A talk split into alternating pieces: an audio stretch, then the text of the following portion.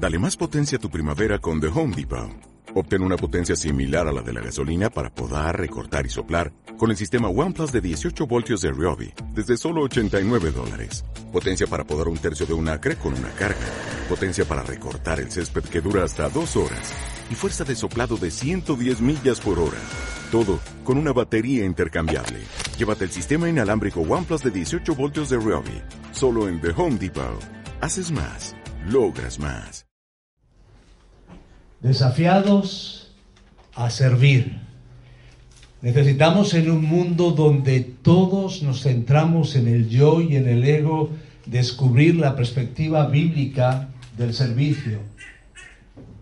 Ahora, la pregunta es, ¿yo un siervo? Quizás la primera expresión que surge de cualquiera de nosotros es, debes estar bromeando. ¿Cómo se te ocurre? un siervo, porque cuando pensamos en un siervo vienen diferentes eh, ideas. Quizás viene la imagen de los emigrantes que van buscando un lugar donde vivir y a veces son explotados. Vienen las imágenes de la esclavitud. Por muchos años fue eh, famoso un libro que se llevó a serie televisiva y se produjo en dos ocasiones al menos que yo conozca raíces con la historia de Kunta Kinte. Quizás cuando pensamos en un siervo, eh, pensamos en una especie de caricatura de lo que realmente es, pero queremos entender lo que significa y sobre todo cuando vemos las palabras de Jesús en Marcos 10:45, que retumban dentro de nosotros, que nos hacen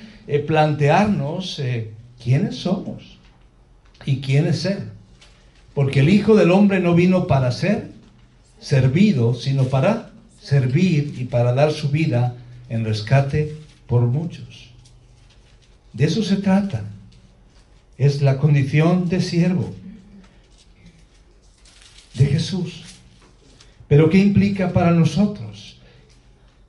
Él dice, no vino para ser servido, no para apoderarse de un puesto destacado, no para lograr un éxito. Y la verdad es que cuando dice Jesús esto, esto choca, igual que choca hoy con la mentalidad de nuestros días, choca con la mentalidad de aquel entonces. Una mentalidad con una Roma llena de senadores, de personas con poder, llena también de guerras, muchas veces dentro eh, de palacio para lograr el poder también Herodes, rodeado de poder, y en medio de una sociedad con Césares, con Herodes, con gobernadores, con gente compitiendo, y también en lo religioso, con fariseos, con saduceos, con escribas, llega Jesús y dice, yo estoy para servir. Así que, lejos de los tópicos, de lo que pueda significar distorsionadamente un siervo, queremos acercarnos a esa realidad. ¿Qué es ser siervo? Y a veces chocan quizás dos conceptos, porque la Biblia nos habla de siervos, de que somos siervos, pero a la vez que como siervos lideramos. Y a veces el concepto de líder y de siervo como que chocan, pero la verdad es que es importante darnos cuenta que es necesario personas que sigan adelante con el corazón de siervo. Esa es la idea. Ahora, ¿qué implica ser siervo? ¿Y qué significa? Y me gustaría aquí llevaros a un experimento que se realizó hace algunos años por un Instituto Nacional de Salud Mental, en una jaula de 3 metros cuadrados para albergar unos 160 ratones, se hizo un experimento. Durante dos años y medio la colonia ratonil creció de 8 a 2.200. ¿Qué os parece? Y se les proveyó alimento y agua. Vamos a proveerles lo necesario y otros recursos. Se eliminaron todos los factores que provocaban mortalidad, excepto la edad, obviamente, porque uno nace, se reproduce y muere. El doctor John Calhoun, un psicólogo investigador, comenzó a observar una serie de fenómenos raros entre los ratones a medida, a medida que la población llegaba a su punto culminante. Dentro de la jaula, de la cual no podían escapar los ratones, obviamente, la colonia comenzó a desintegrarse. ¿Cómo fue posible? Los adultos formaron grupos o pandillas de unos 12, una docena cada grupo. Estos, en estos grupos cada ratón hacía algunas funciones sociales particulares. Los machos que normalmente protegían su territorio se retiraron del liderazgo, de tomar la iniciativa y se volvieron pasivos de manera inexplicable. Eh, las hembras también por lo general se volvieron agresivas y desalojaban, echaban de, su cercanía a los ratones más jóvenes. Los ratones más jóvenes no lograron tener lugar en esa sociedad ratonil y al final comían, bebían, dormían, pero mostraban agresividad. era una situación también de pasividad donde al final ¿Sabes qué pasó después de cinco años? Todos los ratones habían muerto. ¿Os parece extraño el experimento? Vivimos en una sociedad de ajetreo, llena de gente, masificada, donde ya no somos personas con nombres, sino números, y ese síndrome de aislamiento de los ratones simplemente es una forma de explicar lo que nos pasa a nosotros también. Vivimos en una sociedad masificada, vivimos en una sociedad despersonalizada. Quizás en los pueblos se vive de manera diferente que en las ciudades, eso es verdad. Se conserva todavía ciertos rituales, ciertas costumbres, cierta cercanía, pero aún así esto está ocurriendo. Nuestro mundo se ha convertido en una institución grande, impersonal, demasiado ocupada. Con las nuevas tecnologías todavía nos despersonalizamos más nos sentimos solos, nos sentimos distanciados, alejados y pasivos. Los vecinos ya no hablan entre sí.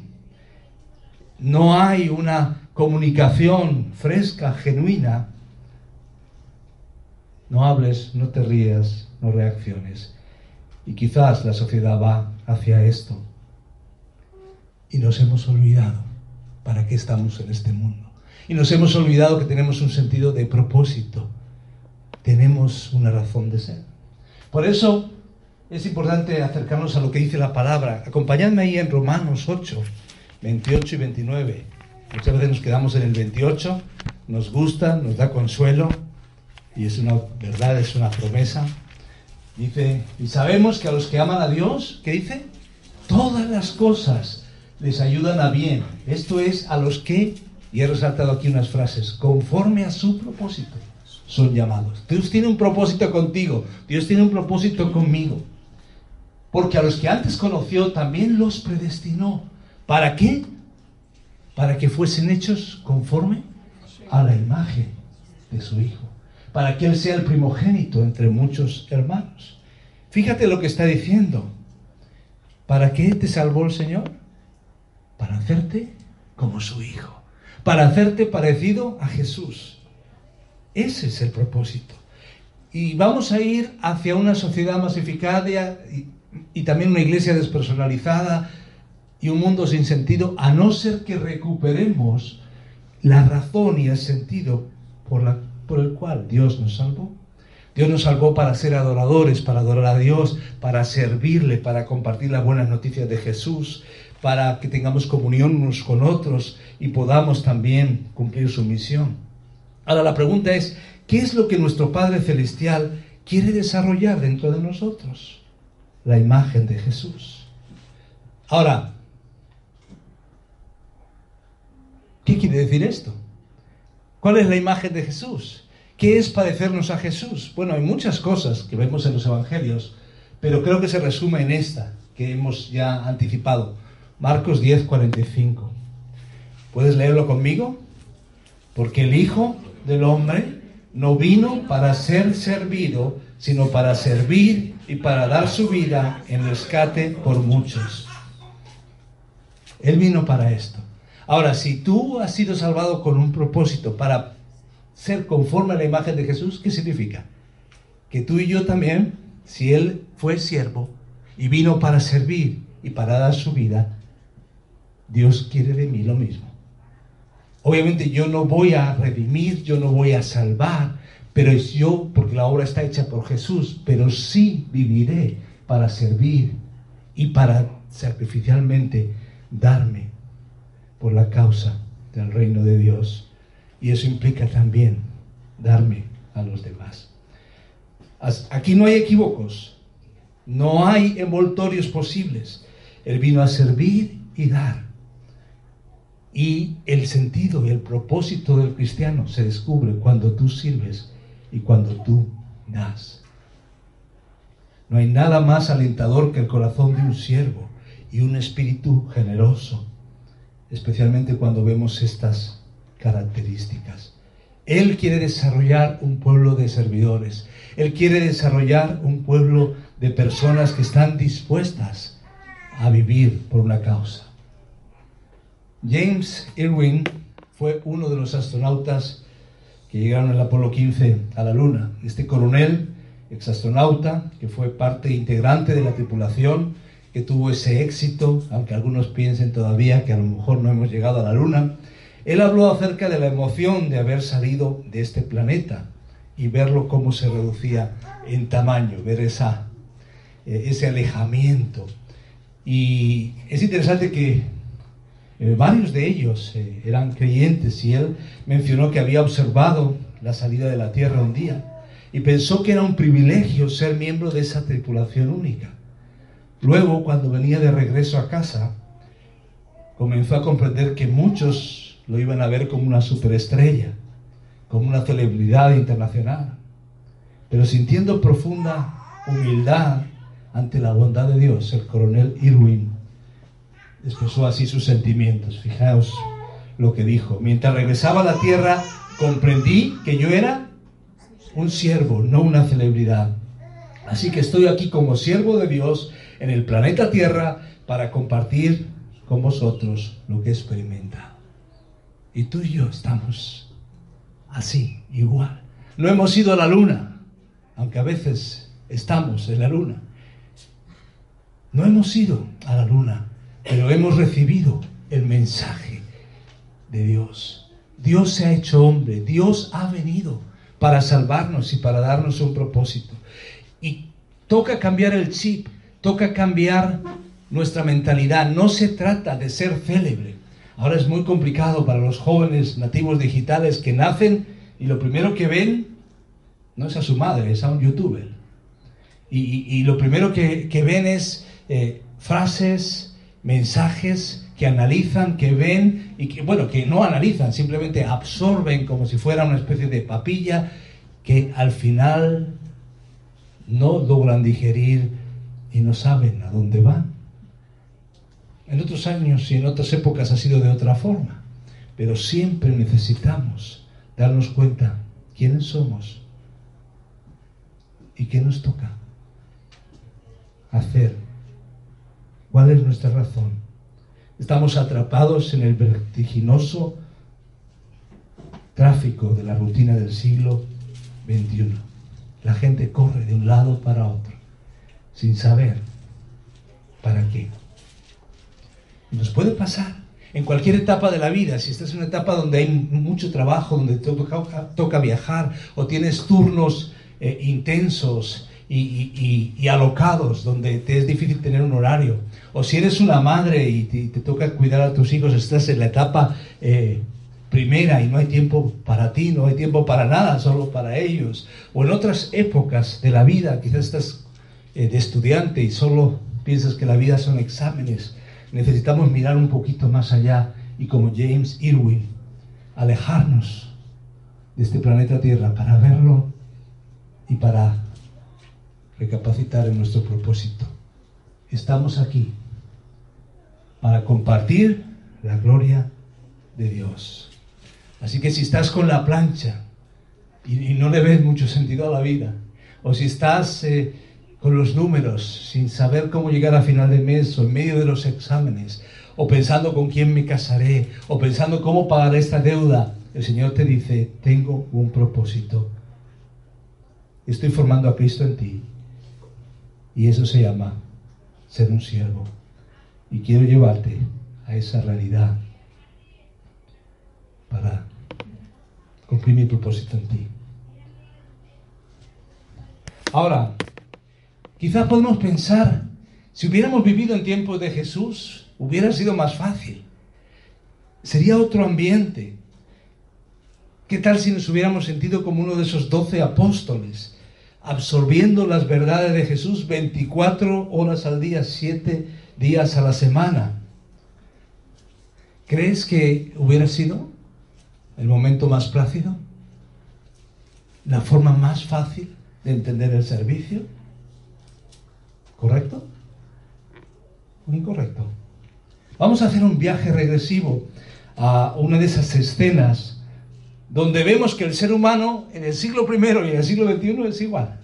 Y que las preguntas que nos hacemos son básicamente las mismas. Y que las ambiciones que tenemos son las mismas.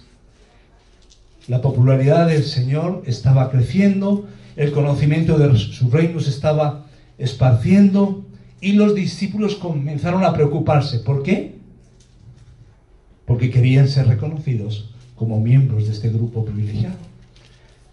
Fijaros en este relato en Mateo 20, 20, 21. Entonces se le acercó la madre de los hijos de Zebedeo con sus hijos, postrándose ante él y pidiendo algo.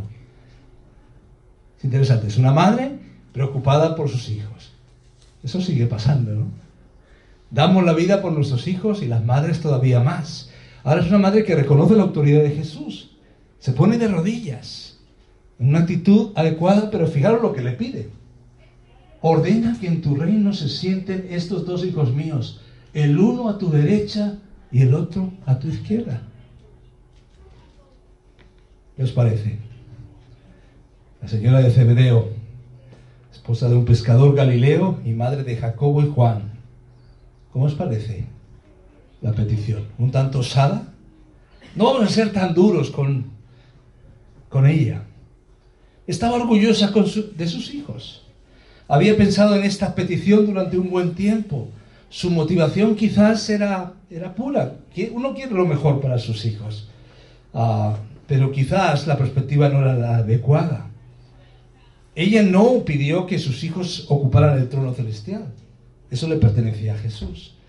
Ella se arrodilla reconociendo la autoridad de Jesús, pero como buena madre anda buscando oportunidades en la vida para sus hijos. ¿Verdad? Una especie de promoción, de empujar a Jacobo y Juan como candidatos, no ser el primero, por lo menos el segundo y el tercero. ¿Os parece raro? Es el deseo del ser humano, subir, estar arriba. ¿No pasa entre los hermanos muchas veces? La pugna es por destacar la rivalidad que puede haber. Y aquí esto es lo que está ocurriendo. Necesitaban reconocimiento.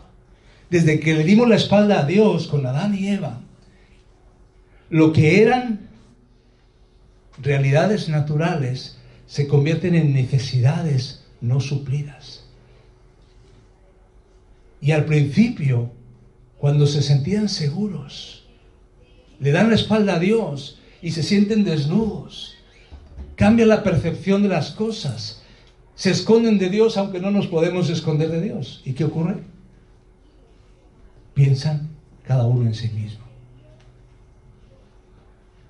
Adán, ¿qué pasó contigo? La mujer que me diste. Mujer, ¿qué pasó? La serpiente. Pensamos en nosotros mismos.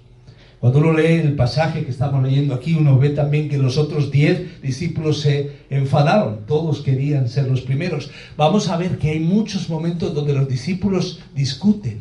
Y discuten por ser los primeros. Por tener la gloria. Y fijaros lo que eh, en el versículo 22 de este pasaje le responde eh, Jesús, no sabéis lo que pedís. Eso tuvo que haber sido punzante para ella. Le tuvo que haber hecho reflexionar. Tuvo que pensar realmente, no sé lo que estoy pidiendo.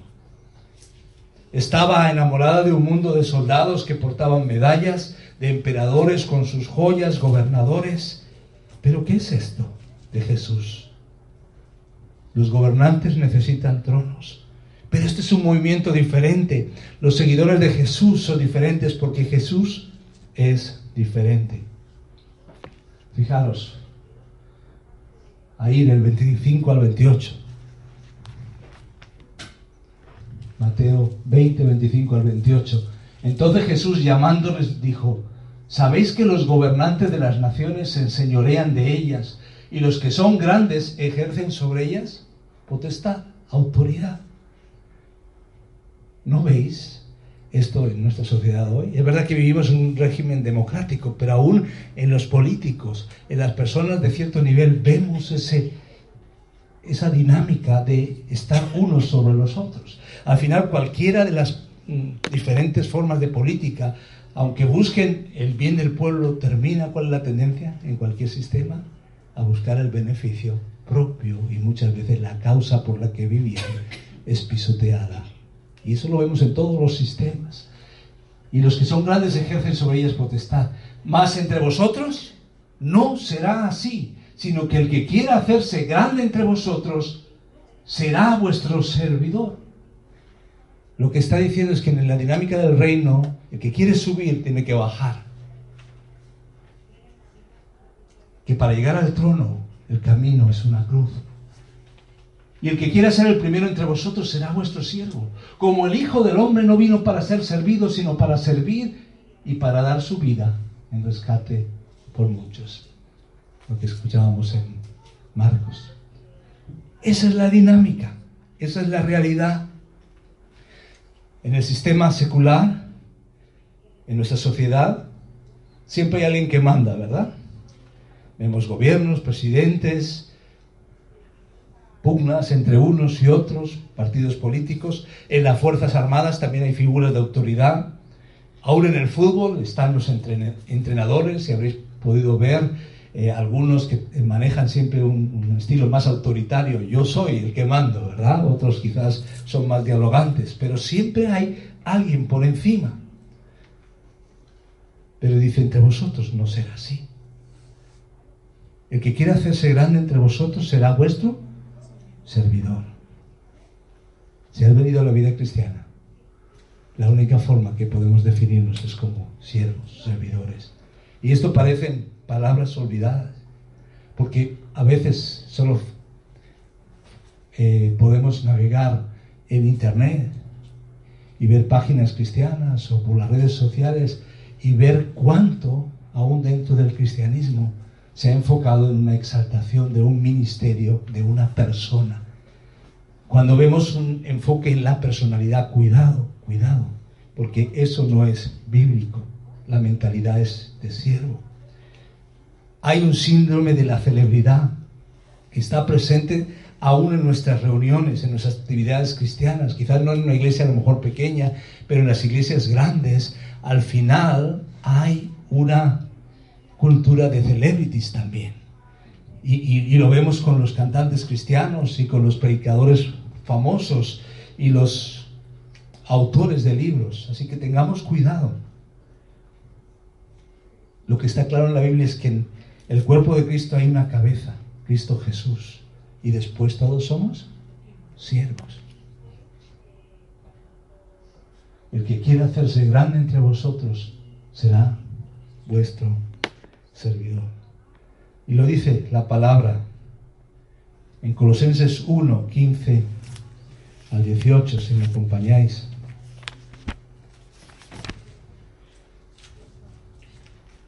Él es la imagen del Dios invisible. Colosenses 1, 15 al 18. El primogénito de toda creación, porque en Él fueron creadas todas las cosas las que hay en los cielos y las que hay en la tierra, visibles e invisibles, sean tronos, sean dominios, sean principados, sean potestades. Todo fue creado por medio de Él y para Él. Y Él es antes de todas las cosas. Y todas las cosas en Él subsisten. Y Él es la cabeza del cuerpo que es la iglesia. El que es el principio, el primogénito de entre los muertos, para que en todo tenga la preeminencia. Ningún ser humano debe atreverse a tomar esa posición. Por eso la cabeza de la iglesia, el único es Jesucristo. No hay otro. Hubo un hombre llamado Diótrefes que se menciona en tercera de Juan, la tercera carta, versículos 9 y 10. Intentó hacer eso y fue reprendido por el apóstol. Diótrefes llegó a ser una advertencia para cualquiera que quiera ser el jefe de la iglesia. Y eso puede ocurrir. De repente llevamos una agenda oculta y no nos damos cuenta que podemos querer usurpar el lugar que solo le pertenece a Jesús. Ahora quizás está diciendo, bueno, pero para que funcione una iglesia debe haber líderes, debe haber personas que, que estén ahí delante, pero sin embargo la perspectiva es una perspectiva de siervo, un corazón de siervo. Alguien dijo que la iglesia es como ah, un anfiteatro o un eh, lugar, un estadio lleno de personas, 60.000 personas desesperadamente necesitadas de hacer ejercicio, viendo en el caso, por ejemplo, del fútbol, a 22 personas necesitadamente desesperadas de descansar. Y cuando llegó la reforma, la reforma, yendo a la palabra, aparte de los gritos de la reforma, solo Cristo, solo la fe, solo la gracia, también resaltaba el sacerdocio universal del creyente. Cada creyente es un sacerdote. Sin, sin, embargo, hemos vivido con un caldo de cultivo de la religión tradicional, con cierto sacerdotalismo, y tenemos que tener cuidado, porque podemos pensar que es el pastor el que tiene que orar, es el pastor el que tiene que decir, o son los ancianos, o son los pastores, y no nos damos cuenta que, aunque sí hay personas que sí nos presiden, debemos todos ser y vivir como sacerdotes de Cristo. Esta es la, importancia. Darnos cuenta de que nos toca vivir con un corazón de cielo. Ahora, me gustaría que termináramos este tiempo donde hemos definido que somos llamados a servir con algunas características. ¿Cómo vivimos la vida cristiana como siervos? Y creo que el ejemplo que hemos visto es claro es Jesús, pero también otro ejemplo es Pablo. Y vamos a ir a algunas de sus cartas para entender, por ejemplo, Pablo, como un judío de Tarso se había convertido en un obstinado funcionario del judaísmo y desde nuestra óptica hasta un terrorista fundamentalista. Él pasa a ser un esclavo de Jesucristo, alguien que se presenta como un siervo de Jesucristo. Y esa es la realidad que encontramos. Pablo como siervo de Jesucristo. Ahora hay tres ingredientes que me gustaría dejar con vosotros. Vivamos como siervos de Cristo, manifestando, en primer lugar, una humanidad transparente. Si tú lees ahí en Romanos 1, Pablo se presenta como un siervo de Jesucristo. Y la palabra siervo era esclavo. Y en cada carta casi se presenta de la misma manera. Soy siervo de Jesucristo. Y no se jacta de su currículum, no se jacta de su religión, de su trasfondo, de lo que sabía. Hay tres ingredientes que vemos. En primer lugar vemos una humanidad transparente. Acompáñame en 1 Corintios 2, 1 y 3, 1 al 3. 1 Corintios 2, 1 al 3. Dice así, así que hermanos, cuando fui a vosotros para anunciaros el testimonio de Dios, no fui con excelencia de palabras de sabiduría, pues me propuse no saber entre vosotros cosa alguna, sino a Jesucristo y a este crucificado. Y estuve entre vosotros con debilidad y mucho temor y temblor. Ahora, a veces el personaje de Pablo nos puede confundir porque le vemos con autoridad, le vemos con entrega, con empuje y a veces con, con bastante temperamento. Sin embargo, fijaros, él abre su corazón y dice, así fui. No con palabras ostentosas, no para apantallar, no para impresionar, con palabras de sabiduría humana, fui de manera transparente. Me propuse lo único enfocarme en Jesús y este crucificado. Y estuve, ¿cómo se sentía él? Débil, con mucho temor y temblor. La obra del Señor implica reverencia y reconocimiento, pero también él mismo se sentía con sus debilidades. Podemos decir es un hombre modesto, pero Fijaros, algo más. 2 Corintios 10, 10, que es la epístola más personal de Pablo, fijaros lo que dice, hablando de lo que decían de él, porque la verdad dicen las cartas son duras y fuertes, mas la presencia corporal débil y la palabra menospreciable. Ahí llegaba él, como era, sin aparentar. Y vivimos en una sociedad y cultura de la imagen. Y ser siervo implica, como terminaremos diciendo, ser genuino. Ese es el verdadero choque. El hombre que no las tenía todas consigo, que no era perfecto, pero no intentaba esconder ese hecho. Por eso, si tú vienes a la iglesia, la iglesia es el mejor lugar para no aparentar. Sin embargo, muchas veces la religión ha sido el lugar donde se aparentaba, ¿verdad?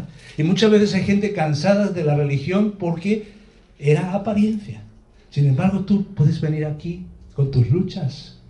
No somos perfectos. Somos personas que vamos siendo transformados por Dios. Esto es un taller. Esto es un lugar donde Dios está haciendo la obra en nosotros. Y Pablo admitía esto con sus amigos de Corinto, que él era débil, que tenía temor y temblor cuando se aparecía entre ellos. Esa es la transparencia que necesitamos. Y cuando sabemos algo de, la, eh, de los datos que nos han llegado y que han quedado registrados de la primera iglesia eh, sobre Pablo, nos llegan características eh, que lo hemos mencionado en alguna ocasión, pues que a lo mejor no, no, no muy estéticas, ¿verdad? Un hombre quizás calvo, piernas encorvadas, ojos saltones, largas cejas unidas, larga nariz, labios gruesos. Eso no lo dice la palabra, pero han sido cosas que se han ido escribiendo en los primeros tiempos. Él sí habla de una enfermedad, de un aguijón en la carne, posiblemente que le afectaba la vista. Así que él no aparentaba mucho. Entonces quiero animarnos en ese sentido. Los jóvenes viven la presión de, la imagen, del qué dirán. Pero yo creo que no todos los, no solo los jóvenes, todos vivimos esa presión. Pero podemos ir delante del Señor os invito en casa a leer Romanos 7, donde Pablo abre su, corazón y dice de esa lucha interior que, que él vivía y su condición humana. Así que lo primero que vimos es una humanidad transparente. Por eso venimos a la iglesia no para impresionar a nadie. Venimos a la iglesia porque somos personas pecadoras, pero que hemos encontrado la gracia de Dios que estamos en proceso de transformación, para ayudarnos, para animarnos, para estimularnos al amor y a las buenas obras. Primera característica con la que queremos terminar. Vivamos como siervos de Cristo manifestando una humanidad, humanidad transparente. Pero en segundo lugar, manifestando una humildad genuina. Si hay una característica de este servicio, es la humildad volviendo a lo que escribía a los Corintios, él admite en los versículos 4 y 5, 1 Corintios 2, volviendo a lo que estábamos, dice, y ni mi palabra ni mi predicación fueron con palabras persuasivas de humana sabiduría. A veces nos fijamos en alguien y decimos, qué bien habla. A veces cuando alguien en alguna iglesia, cuando voy de visita, me dice, qué bonita su predicación, me, me quedo un poco así. Porque yo no quiero que la predicación sea bonita o que le impresione humanamente hablando. Se trata de que no sea con palabras persuasivas, sino con demostración, dice, del Espíritu y de poder, para que vuestra fe no esté fundada en la sabiduría de los hombres, sino en el poder de Dios. Esto es un verdadero comentario. Dice, no hace falta. No se trata de persuasión, se trata del poder de Dios. Y aquí hay algo muy auténtico en la humildad de Pablo. Y nos muestra cómo Él no quiere aparentar. Lo que transforma es el poder de Dios.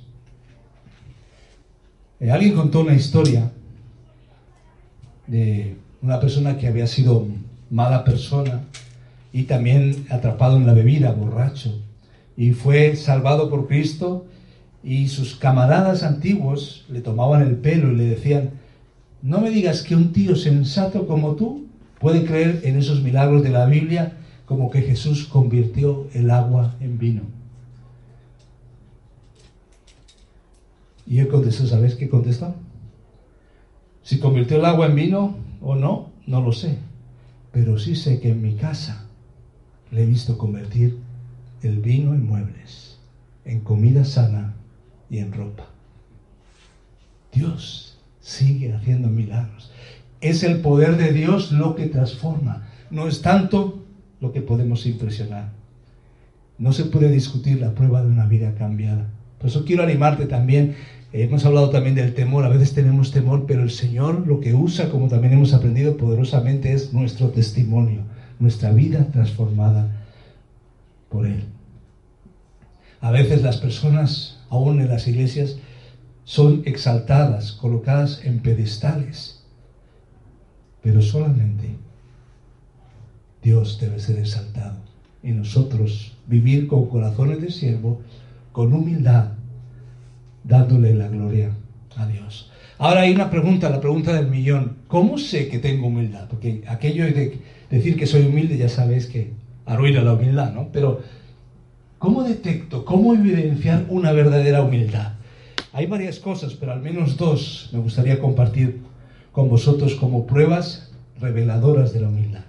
En primer lugar, y cuesta, ¿eh? Lo digo en primera persona, un espíritu que no se defiende cuando se halla ante una confrontación.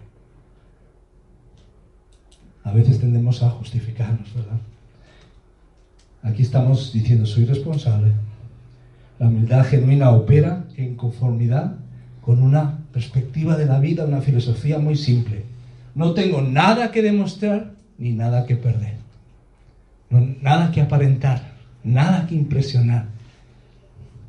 Así que recibo la amonestación, recibo lo que me dices. Y en segundo lugar, ¿cómo evidenciar una verdadera humildad? Un deseo auténtico de ayudar a los demás. Una conciencia sensible y espontánea de las necesidades de los demás. A veces llegamos y la perspectiva es, es, nadie cuida de mí, nadie piensa en mí, nadie me... No, la perspectiva es desde la humildad. ¿Cuáles son las necesidades?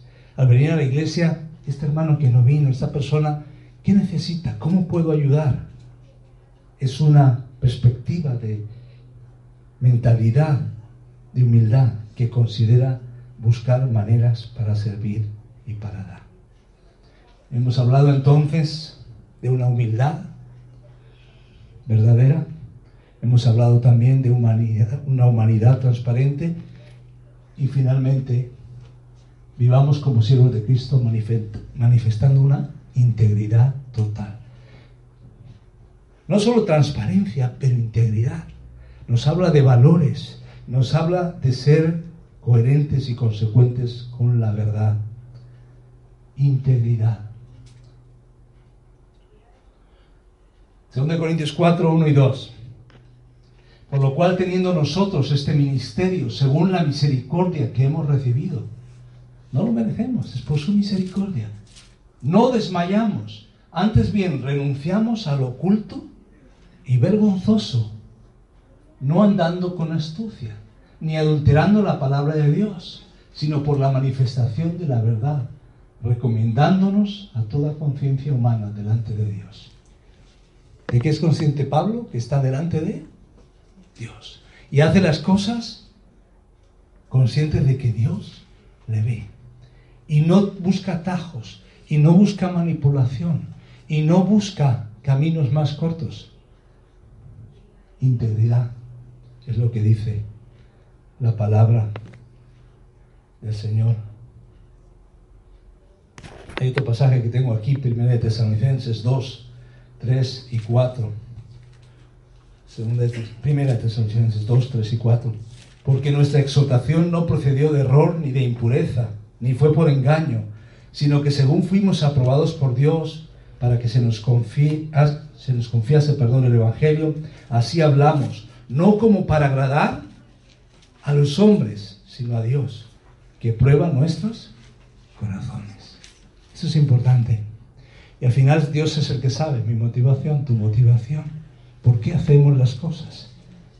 A veces nos cansamos de ayudar a otros porque no nos corresponden. ¿Por qué? Porque al final lo estamos haciendo para agradar a otros o para recibir algo en cambio sin darnos cuenta. Hasta que nos damos cuenta que lo hago para agradar a Dios. Y Dios nunca defrauda.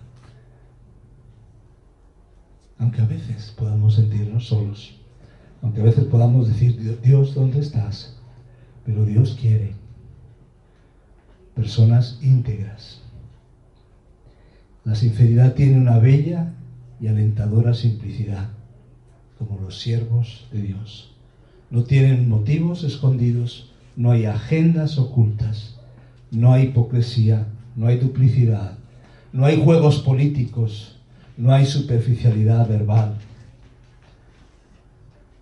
Cuando seamos sinceros, no manipularemos a otros.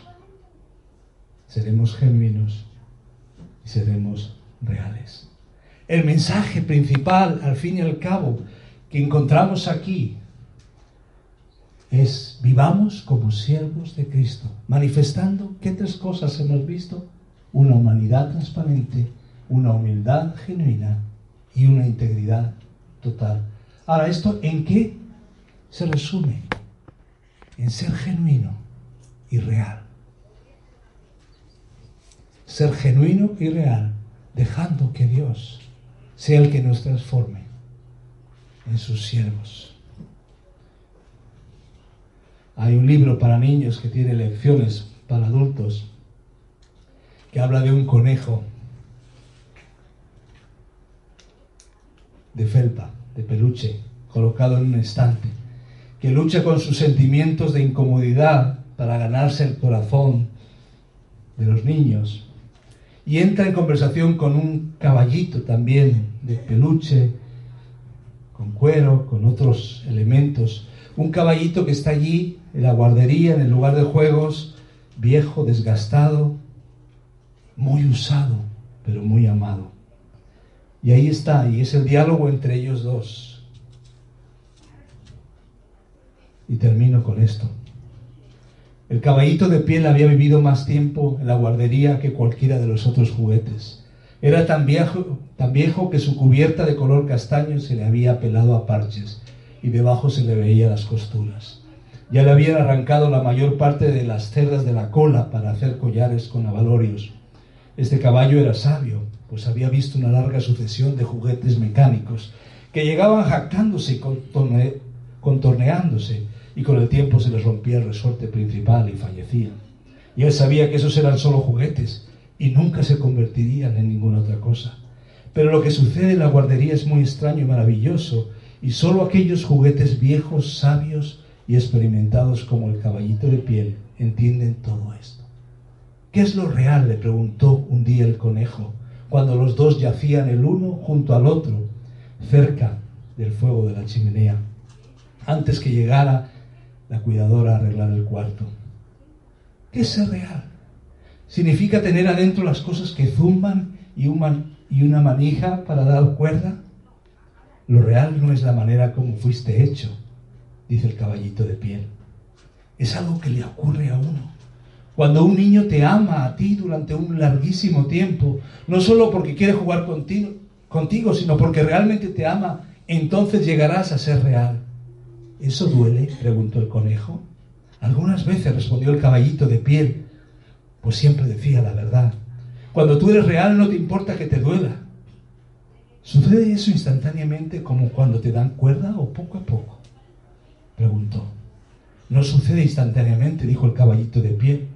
Tú llegas a ser real poco a poco. Se necesita un largo tiempo. Esa es la razón por la cual esto no les ocurre a las personas que se rompen fácilmente, o que tienen bordes afilados, o que hay que guardarlos con cuidado. Por lo general, cuando tú llegas a ser real, ya te han arrancado por amor la mayor parte del pelo, te han sacado los ojos, se te ha aflojado las costuras y te has vuelto de apariencia un tanto andrajoso. Pero esto no importa en absoluto, pues cuando uno llega a ser real, no puede ser feo, excepto para las personas que no entienden. Eres real, eres genuino, seamos reales y genuinos delante de Dios. Oremos. Y quizás en estos momentos podemos reconocer que muchos aspectos de nuestra vida hemos vivido para la apariencia, hemos vivido para quedar bien, para impresionar. Pero delante de Jesús sabemos que no impresionamos a nadie, que el que nos impresiona es Él, que ha venido, ha dado su vida, sabíamos que sabía que estábamos separados de Él y Él se ha acercado a nosotros. Y Él nos dice, tú no me impresionas, pero yo te amo y he dado mi vida por ti para salvarte. Déjame que te transforme para que seas como yo. Quizás te va a doler, pero yo voy a hacer la obra y la terminaré hasta el día final. ¿Me dejas? Y mientras estamos orando, quiero invitarte a que le digas al Señor que tú quieres cooperar para que Él te transforme en un siervo, en un siervo genuino y real, que no tiene agendas escondidas, que no vive para agradar a los demás, sino que vive para agradar a Dios. También podemos pedirle perdón, porque a veces hemos desde pequeño vivido para impresionar, pero somos aceptados en Cristo no por nuestras buenas obras, no por nuestro currículum, no por el pasado, sino por la obra de Jesús, del justo por los injustos. Somos aceptados por Dios. Y dale gracias a Dios, Señor, gracias por aceptarme, gracias por hacerme nueva criatura. Si no has confiado todavía en Jesucristo como tu Salvador, dile Jesús, sálvame ven a mi vida, haz de mí la persona que tú quieres, acepto el regalo de tu salvación, habiendo muerto y resucitado por mí. Y si ya lo has hecho, es el momento de decirle, Señor, quiero ser un siervo conforme a la imagen de Jesús. Perdóname, límpiame, sígueme transformando. Sígueme transformando. Y ahí donde estás puedes decirle, Señor, Señor, heme aquí quiero servirte, quiero seguirte. Y si ese es tu deseo ahí donde estás, puedes expresarlo, poniendo tus manos a disposición de decir, Señor, úsame ahí en la vida, úsame como tú quieres. Gracias, Señor, por lo que has hecho y por lo que harás. Haznos una comunidad de siervos donde hay realidad y un carácter genuino, donde hay transparencia, donde hay humildad, donde hay integridad. En el nombre de Jesús. Amén. Pues terminamos